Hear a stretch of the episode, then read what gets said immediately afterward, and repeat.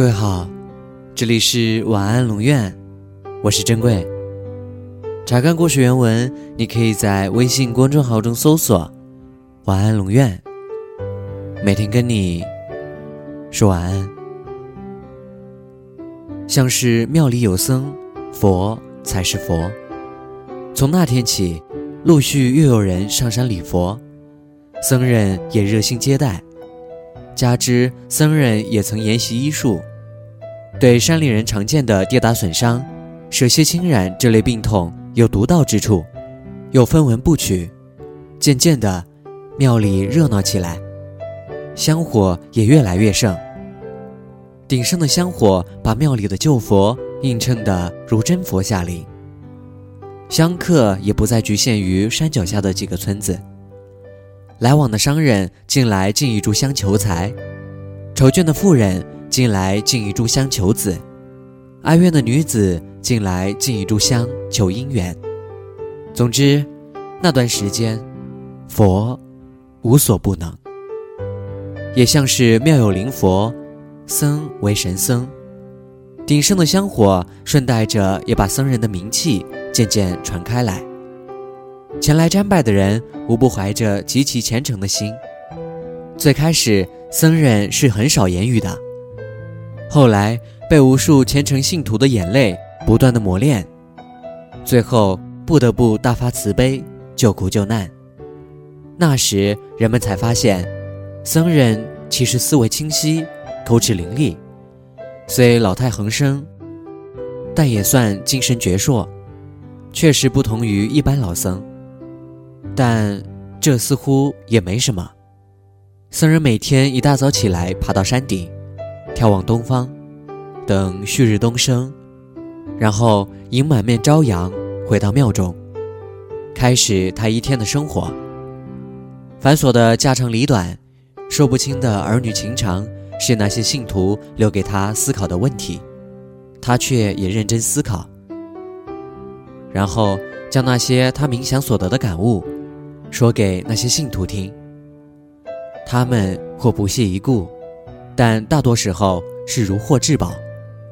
其实，在僧人看来，不屑一顾是对的，毕竟他一个多年不问俗事、半生入土的和尚，能懂得什么家长里短，什么儿女情长呢？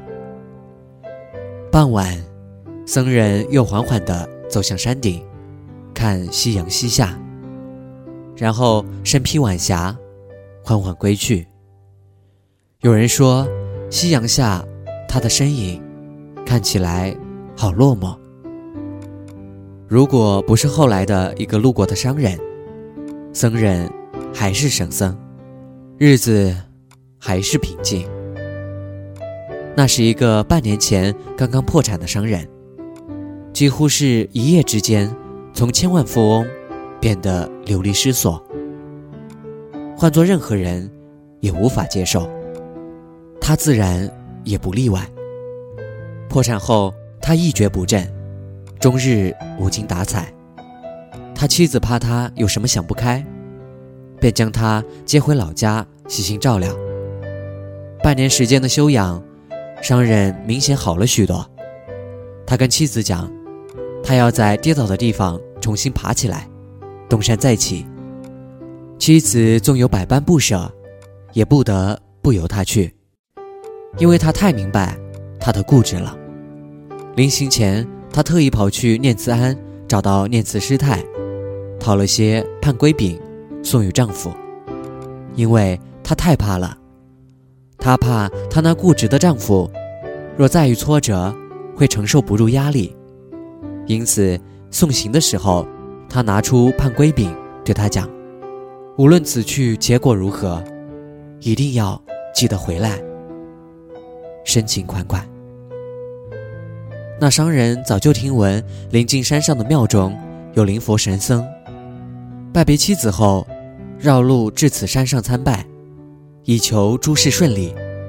拜完佛后，商人向坐在侧间打坐的僧人拜别。只见僧人突然睁开眼。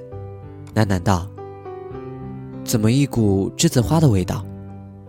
商人听完，先是一愣，随即反应过来，将饼从行李中拿出来，向僧人讲述了自己的故事。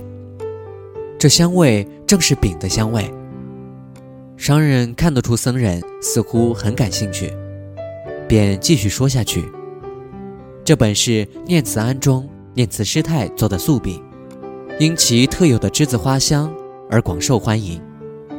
听说念慈师太每月都会采摘一些栀子花，任其自然风干，研磨成粉，封罐保存。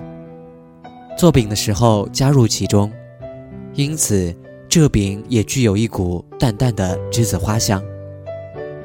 师傅嗅觉敏锐，我尚未接近，您便已嗅得此香。僧人一脸疑问地说：“自贫僧入住此庙已六月有余，未曾听闻附近有何佛地，不知念慈庵作何？”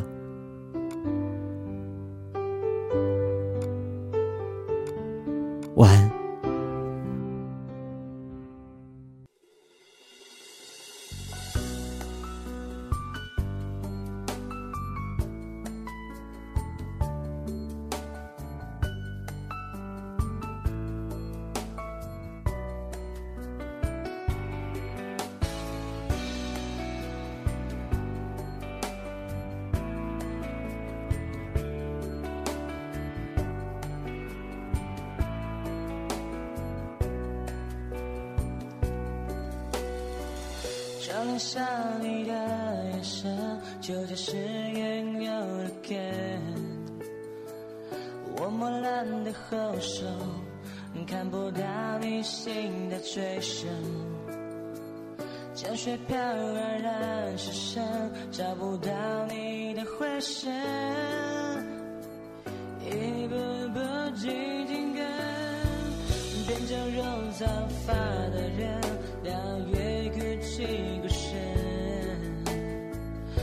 心跳怎么数？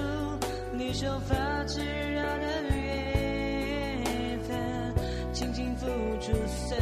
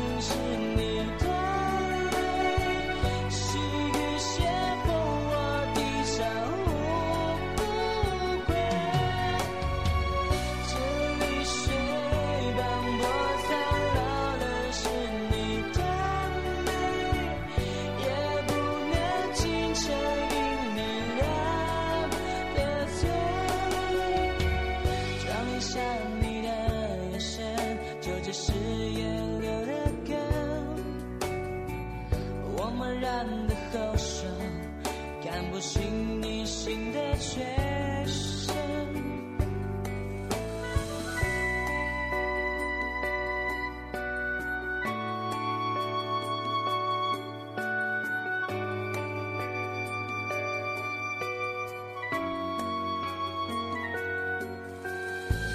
窗帘下你的眼神，就只是沿流的根。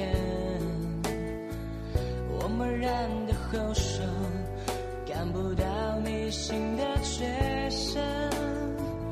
江水飘落人失身找不到你的回声。